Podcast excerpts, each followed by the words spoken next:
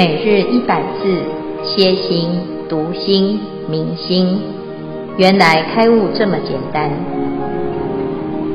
秒懂楞严一千日，让我们一起共同学习。今日是见道分的总复习，主题是破妄事无处，由我们第七组立秋师兄带领我们一起来做复习。立秋师兄，请。好，师傅，各位师兄，阿弥陀佛，大家好。呃，今天是我们第七组做经文的回顾，也就是在《见道分楞严经》第一卷的地方，呃，提到的七处真心非常的精彩。呃，以下就容许我慢慢的跟大家做个报告。当然他，呃一开始的时候，呃，佛陀就说了，一切众生从无始来，生死相续，皆由不知常住真心，性净明体。所以阿难不知妙净明心，所以佛陀要破他的妄想圆心。一开始，呃，阿难就说了，第一处是执心在身内。阿难说，一切世间十种一生，同将是心居在身内。那佛陀就说。落在身内的话，你应该能够自见心肝脾胃，但是有谁可以看到身体内部的状况呢？所以绝了能知之心住在身内，无有是处。那到第二处的时候，因为阿难听到被佛破斥说心在身内，他就依逻辑来推论说：我心实居身外，如灯在室外，不能照到室内，但能照室外。那佛陀就说。哦，但有谁可以利用的看？就是呃，身心相外，自不相干嘛？是不是？就像是一个人，我们大家肚子饿了，我们派一个人去吃饭，他一个人吃饱了，我们全部都吃饱了吗？不可能哈。所以是身心分离，身心不能相知。那绝了能知之心住在身外，无有是处。接下来，那阿难觉得，因为身内身外皆不成。所以他又一，他就推推论，他就在思维啊，就说，呃，犹如有人取琉璃碗，合其两眼，虽有物合而不留碍，彼根随见随即分别。那当然是说，你能够，佛陀就说，你能知能见的明明了了的心，是潜伏在眼根里头吗？何以不能同时看见自己的眼睛呢？所以佛陀说。汝心若同琉璃合者，当见山河，何不见眼？因能自见其眼，所以绝了能知之心，潜伏根里，如琉璃合，无有是处。Okay. 那第四处这部分是执心分明暗。阿难说，因为是有障则暗，有窍则明嘛。那我们就看，他就认为说，开眼见明，名为见外；闭眼见暗，名为见内。那我们这边来看的话是，呃，那佛陀就驳斥他说，如果是闭眼见暗的话，那境界是唯与眼对是相对的吗？唯不对眼，嗯，那就是说不通哈。那如果是开眼见明的话，你就不能内对而视。那如果能够内对而视的话，你就应该可以看到自己的脸。如果能看到自己的脸的话，那你的心就应该是在虚空当中。若心在虚空当中，那就不是你的身体了。那身和非觉，那心跟眼各有一体的话，即汝一身应成两佛啊。所以这边是呃见暗明见内，无有是处。OK，这是第四处。接下来第五处是执心则随有，因为阿难常常听到佛陀说，呃身心生种种法身，法身种种心生。所以呢，他就思维推敲，心是一种体性哈。那佛陀就说，若心是无体的话，则无所合，就是根本没有自己的体性。那若心无体，哎呦，可以从合而而生的话，则十九界会因七成合而生吗？这不对。OK，那如果是有体的话，有这个体呢是由内而出，则能够自见身内，能不能自见身内？那体是从外而入的话，就应该可以见自己的脸，但是我们见不到自己的脸哈。那此心是一体的话，就像我们捏我们的四肢好了，那我们四肢就会有感应吗？诚然实不然。但是如果是心是多体的话，是一个人就好多人啊，那哪一个才是阿难尼呢？那此心为遍体的话，就像前面的是所制是抓着身体的一样感觉。那此心不变体的话，是同时你摸头又摸你的脚。那你的头有感觉的话，你的脚应该没有感觉。所以他这边说，随所何处，心则随有，无有是处。心不会随着你的头，不会随着你的脚，不会随着手而来。那第六处的话是直心在中间啊，这边是提到了，呃，佛陀阿难常常听到佛陀说，心不在内，意不在外，那就当在中间。那佛陀就跟他就驳斥他说，那你在中间到底是在边边吗？那也不是中间。那在身的中间吗？就在我们提到的身内，我们前面提过了哈。不在身外的某处的话，是有所表还是无所表呢？这个表是指一个位置哈。那你如果是以东为基点的话，那它就在它的西边；以南为基点的话，那它是在它的北边哈。所以是不对的。那落在根尘之中的话，是物体杂乱，尘敌两立哈。就是以心性之体呢。兼具了这种物质心事的两边，到底心在物质跟知觉的中间，还是心在身体跟外界中间呢？所以是当在中间，无有是处。那最后呢，是一个直心乃无着。呃，阿难就说：佛陀，你常常说啦，觉知分别心性，既不在内，亦不在外，不在中间，具无所在。一切无着，名之为心。好，那无着一切的话，我们来看看佛陀就说：我们先了解一下什么叫做一切。一切是是水上游的、路上走的、天上飞的，或者是加虚空所有的综合叫一切的话，你无着是指没有无着的境界吗？那这就是心的话，就像龟毛兔角、兔角一样，哈，云何不着？它是不存在的。那唯在的话，是指说是有一个无着的境界的话。则是非无则相，相则有，相有则在。云何无着？是有一个无着。这边是说啊，你不能凭空捏造，你也不能否定它的存在啊。所以一切无着明觉之心，无有是处。好，这是呃七处真心非常精彩的啊。这也让我想起了。呃，像苏格拉底他们这个、这种辩证跟弟子之间的辩证，事实上我们在《楞严经》里头，我们呃佛陀跟阿难之间的这种逻辑的辩证是非常的精彩，也是让我们可以启发他的弟子的这种思想哈，他思考哈，而不是说直接告诉你答案。以上做了简单的报告，呃，恭请建辉法师慈悲开示。好，诸位全球云端共修的学员，大家好，非常谢谢第七组。那这个立秋教授啊，我们第七组呢有一个教授啊，所以呢，其他的学员就松了一口气哈。我们可以看到呢，刚才啊法义在整个总复习的过程当中，非常清楚的论述了在在佛陀跟阿难的对话当中的很多讨论，那非常的有逻辑性哈。那么师父想要问立秋哈，那你读了这一段了之后，你觉得，哎，阿难的问题可能是什么啊？因为作为一个老师，他遇到一个学生呢，通常都是因材施教，嗯，那应机说法。那为什么佛陀在这个时候要帮阿难提出这么复杂的讨论，来让他寻找他的心？嗯。呃，师傅阿弥陀佛，这个问题其实我在做这个报告的时候，我有跟我们的七组的同同呃学员有提过，我非常的紧张哈，呃，我担心到睡不着觉哈，因为我觉得我读都读不懂啊。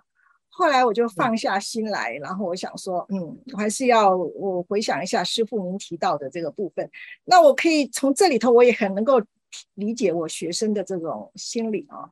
那当然，这边他提到的密心了不可得，而是说我们的学生他到底实际上，呃，就像我最后提到，他不会把直接把答案告诉学生，我们是希望他可以慢慢慢慢的从不同的地方来推敲他，可以慢慢的带他，或者是打很多的比喻来慢慢的来引导他哈，就是类似像现在的我们讲的是翻转教室哈，或者是是我们这种以启发性的这个问题来。带领学生，那学生至于他这个呃，事实上是心遍一切处哈，不在无所不在哈，所以这个部分可能在呃他在问这个问题的时候，真的是他的出发点哈，或者是呃师师傅佛陀要这样子回答他的时候，是在这么多的比喻，就是要告诉你啊，告诉阿南说，真正的世心呢，不是你的真心，而是你应该说是在哪你的大脑里的思维，并不是真正的你啊。所以这个是我的理解，但是这一段哈，呃。我不认为我可以完全的理解，我很坦白的说哈，所以我还在《楞严经》里头，我还是一个小学生哈，我还不是教授，嗯、所以请师傅教授师父才来慈悲开示，谢谢师父。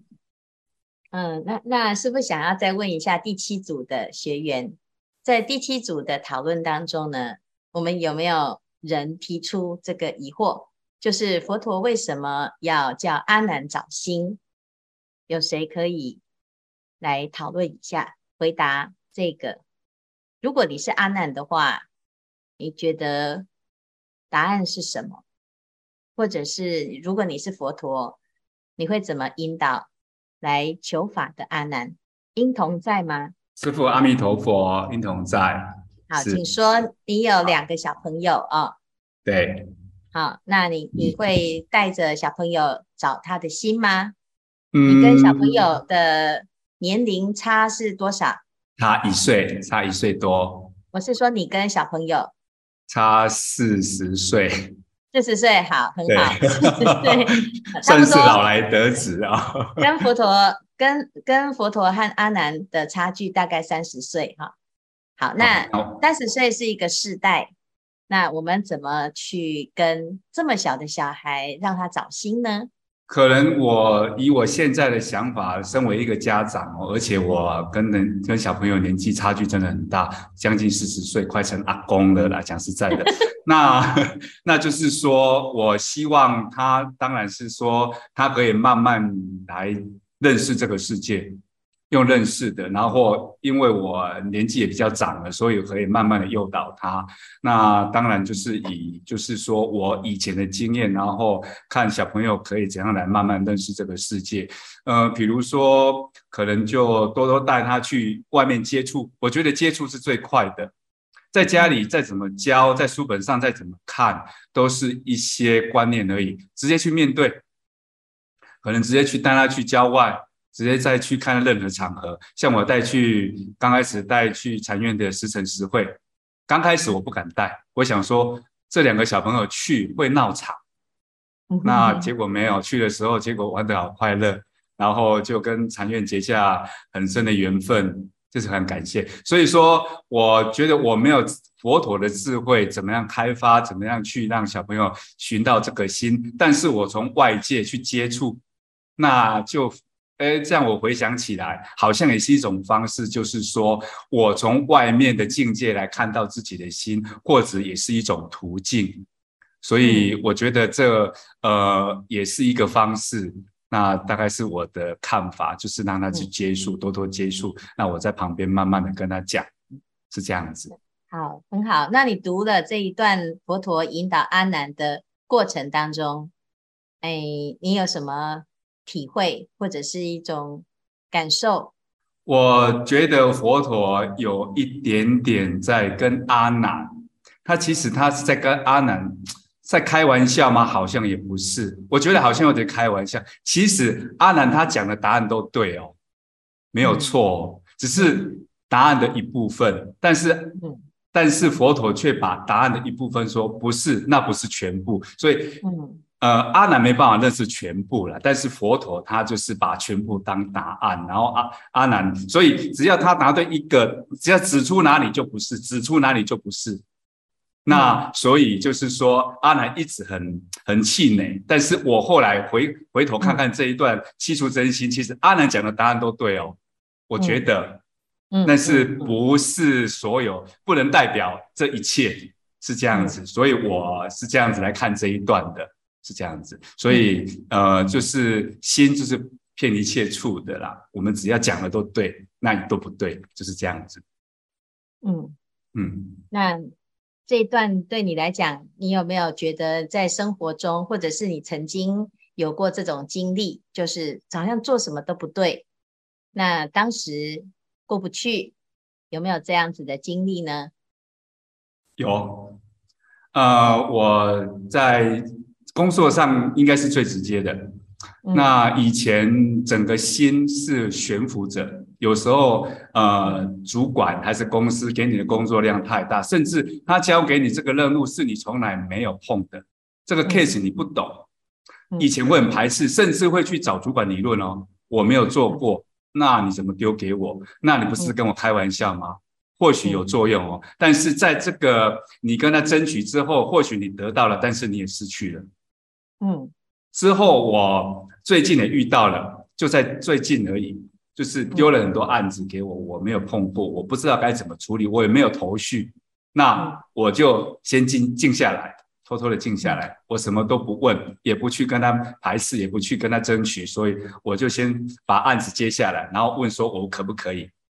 嗯，做嘛，就只有做。如果不做，就一定不可以。做了之后，等到做到一半，说不定这个是在考验我，也是在考验主管，因为主管也知道我不会，所以他也在考验他自己啊。因为他丢给我，他不会，所以他也要承担后来整个结果啊。然后我想说，他或许有，或许也有考虑过吧。那我就全部接，我就全部做。后来慢慢的，就好像见招拆招，一个一个慢慢的把它完成。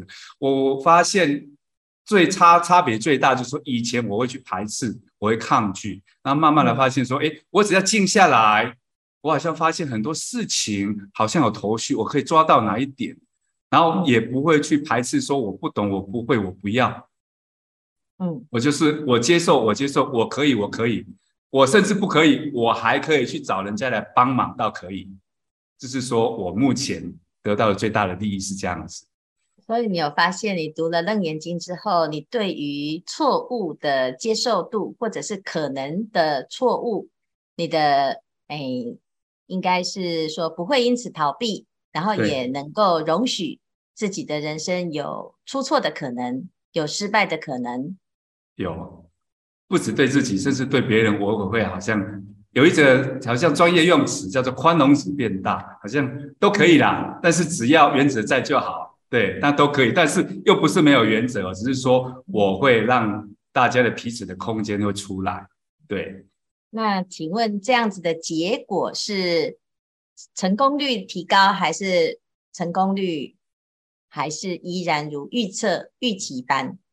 呃，师傅，我倒不是看成功不成功，我看我只要我这样子来处事的话，我的心境心情是好的，我很多事情就变得很愉快。我在上班也很愉快啊，我跟家人处相处也愉快，跟朋友啊、跟对我有有一些呃批评还是指教的，我就觉得没什么啊，那就很好啊，那我也接受啊，好像真的比较容易，比较快乐一点啊，我是觉得啊。嗯所以变成一个好人了，是吗？哎，我希望可以这样子，但是我不见得是好人，但是比较容易给彼此一些空间，会跑出来。但是不是没有原则哦？我知道我原则我掌握的很好，只是说我空间都腾出来了，会有，真的有，嗯，嗯，很明显，就是对变第一个变聪明了，第二个变好相处了，第三个朋友变多了吗？有，会很容易来跟我讲话。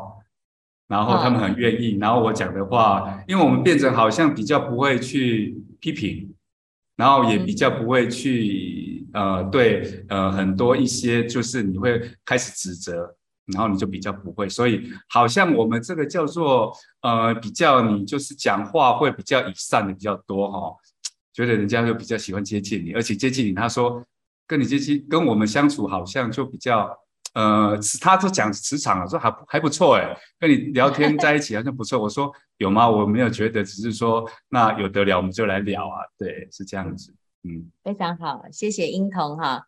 哎呀，我真的是还好碰到，哎，梦到一个会愿意分享啊。那的确呢，这个这段啊，这段哦，谢谢第七组啊，英童的啊作为代表。那当然一定还有很多人心里面也有很多的心得。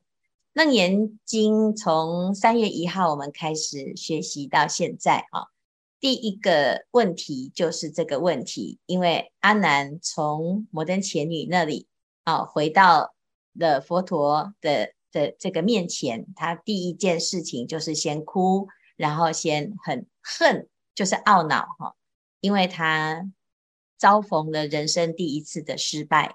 那这个失败呢，是栽在一个没学佛的人手上哈。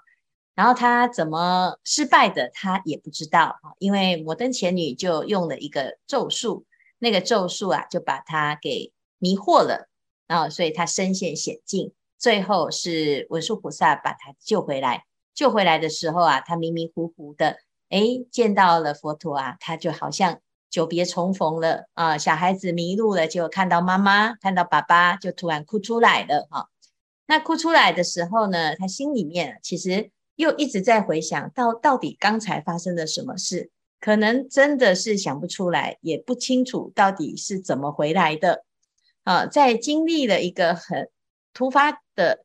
啊，完全没有预期的一个很大的挫败的时候呢，这阿难的心态其实很健康哈，因为他在这个反省当中呢，他知道，诶，一定是他自己的问题，就是位权倒立的问题。那位权倒立到底，那这个修道的这个力量是要从哪里来？他其实已经很努力，已经很认真，佛陀教的法，他通通都记起来，这样子算是一个很好的学生。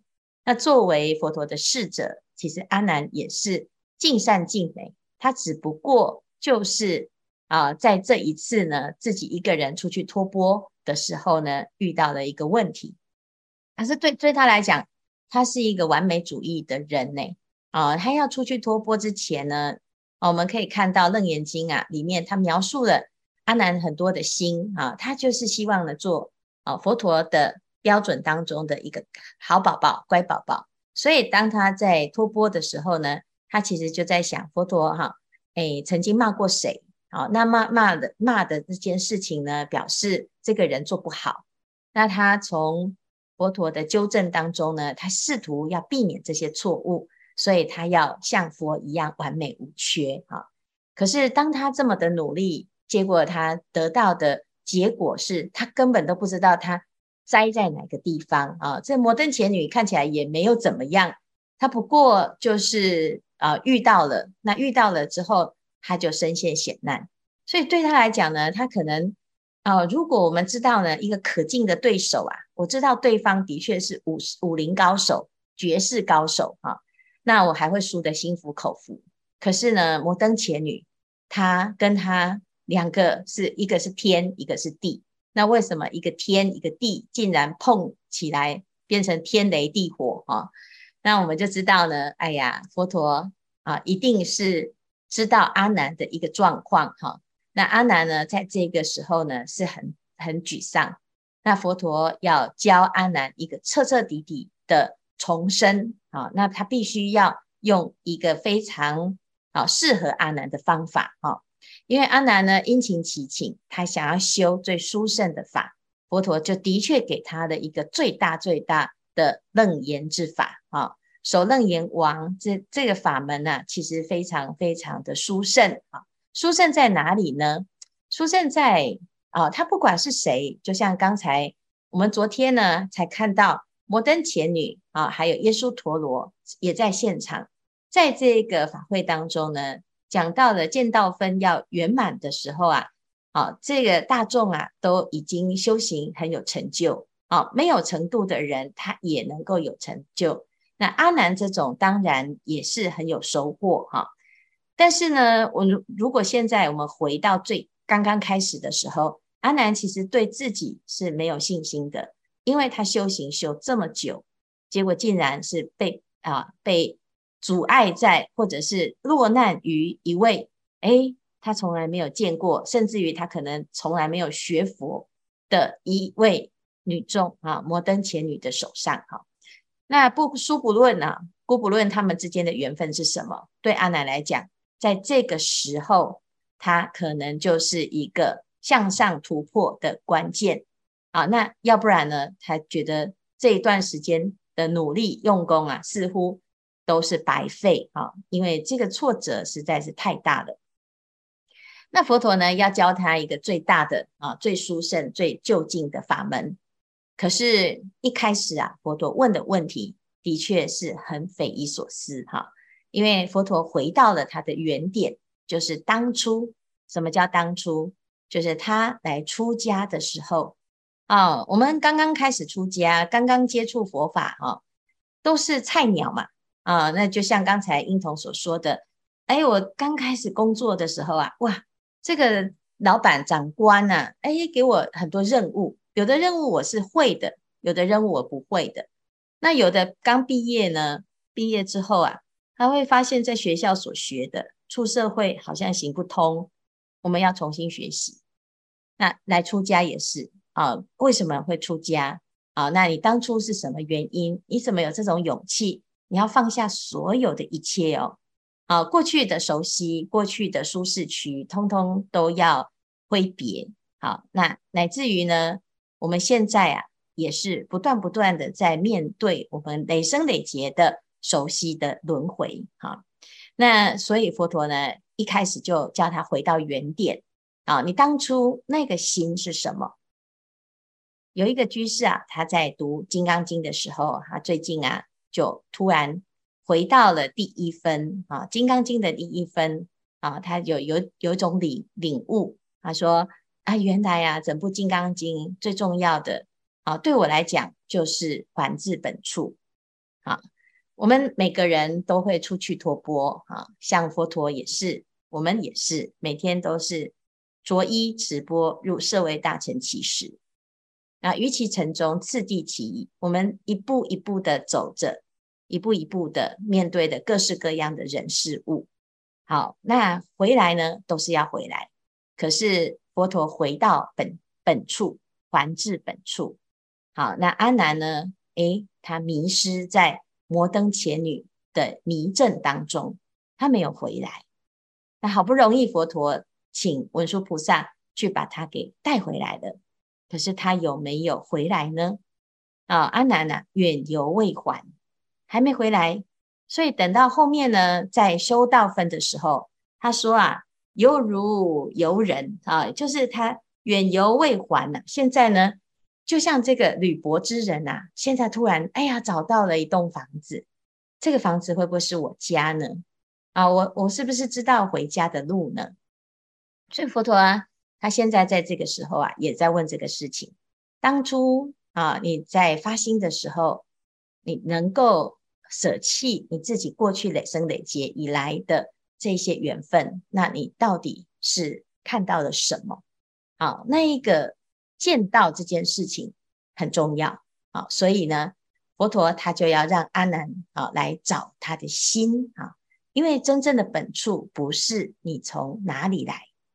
啊，也不是你家住哪里，而是你知不知道你的心，啊，从来没有离家过，啊，从来没有流浪过，只是我们以为啊，我不在家，哦，所以呢，佛陀一开始啊，就让阿难去找心，哈，这个找心的这个过程呢，真的是很有趣，哈，因为阿难他一直以为心是一个答案，好，心在哪里？心在哪里呢？心是一个答案吗？心是一个物体吗？心是一个状态吗？其实心很难定义。佛法讲这个人人皆有心，但是问题是有时候啊，我们连自己的心在哪里也不一定知道，甚至于呢，明明白白我的心，可是看到别人，你身边的人知人知面，但是你有知道他的心吗？好，所以心在哪里的这一句话呢？从头到尾，啊，它其实不管我们有没有在学佛，其实都可以问。不管他是几岁，不管他在做什么，他会什么，他不会什么。好，乃至于我们自己啊，要一直不断的问。纵使我现在明白了自己的心，那还有你能不能够明白你的身边的人的心呢？如果不明白，那就会产生很多相对，因为立场不同、角色不同而猜来猜去，最后呢都错解他人的心。那人人生其实就是一直不断的在寻求、在找自己的心。好，那这个心呢，也许我们会有一些定义，我们认为它在哪里？认为什么才是心之所在？我的心在乎的是什么？是在乎我自己，还是在乎我的家人？好，我心在外还是在内？还是呢，我通通都要，或者是呢，我的心已经落入了一种虚无缥缈的境了呢？通通都不是。所以呢，在一开始啊，啊、阿难啊，他就在寻找心。从此之后呢，佛陀的教法啊，流传到后面，让后世的学人始终也一直在寻找自己的心。现在我们在学《楞严经》，我们其实也是一直不断的在寻找自己的心。不要急着把答案找出来，也不要急着去查资料。也不用急着在《楞严经》当中觉得自己懂，我假装懂了，或者是我以为懂了，都不是真的懂。好，所以呢，其实继续寻找，在所有的心的一种状态当中，它既是心又不是心，它既是对又不是对，因为对错是一种相对法，是因为立场角度的不同。才会有了是非对错啊！那这一段呢，非常的有趣，就是因为他用阿难的逻辑来治阿难的毛病。那阿难的逻辑是什么？就是他的逻辑很缜密，层次很足，乃至于理很细，非常的好哈。对多闻第一的阿难来讲，他之所以会多闻，也因为这个特质。但是多闻而不能够全他的道啊，没有成全他的道，没有成就他的道，没有修正，也因为这个特质。所以到底聪明是好还是不好？多闻是好还是不好？其实没有绝对的答案。但是因为阿难已经长成阿难。所以就用阿难的方式来跟他自己的心相遇。我们也许像阿难，也许不像阿难，就是摩登前女，或者我们是佛陀，或者是文殊，都可以。但是我们都要找到自己的心。好，这是今天的重点。也谢谢好第七组的讨论和精彩的分享。